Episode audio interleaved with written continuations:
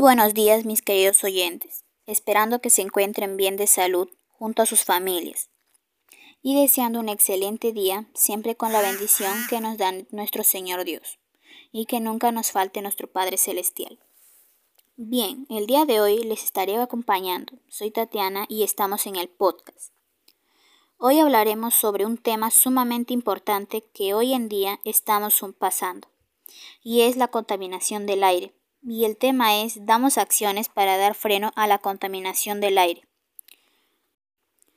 Algunos de ustedes, mis queridos oyentes, estarán preguntando qué es realmente la contaminación y cómo va afectando nuestra salud.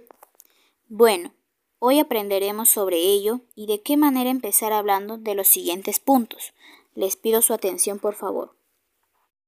Primer punto. ¿Cuáles son las enfermedades causadas por la contaminación del aire más común?